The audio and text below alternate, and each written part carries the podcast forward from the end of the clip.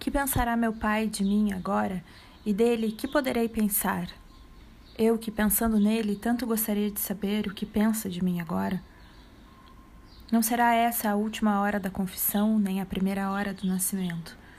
Mas que pensaria meu pai ao me ver chorar? Que pensaria minha mãe, me vendo agora beijar outras bocas, outros seios, a procurá-la como alimento?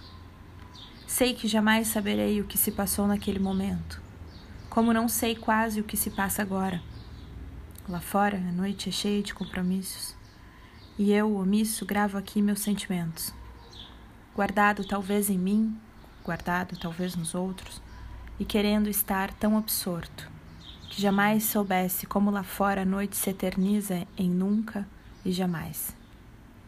Jasmins exalam, flores crescem durante a noite, durante a noite despetalam indiferentes ao fato de que pela manhã lhes arrancarão o talo.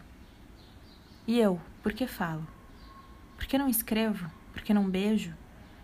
Por que não caço o inexistente poema, borboleta imaginária?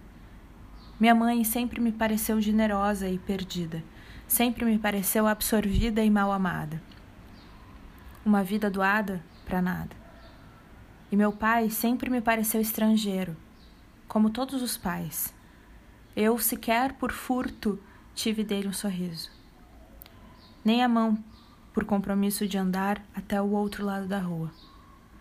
Minha vida sempre nua desde o primeiro dia, e sequer me alivia, e sequer eu quero que alivie. Sequer eu quero que passe a vida, sequer eu quero que continue. Eu quero apenas despir-me, embora já esteja tão despido, e quiser então quem me possuíra, Ai, quisera somente dizer essas mentiras para quem cresce em mentiras e pudesse vê-las mais verdadeiras que as verdades que são ditas. Na casa ao lado, há conversas mais sérias que poesia.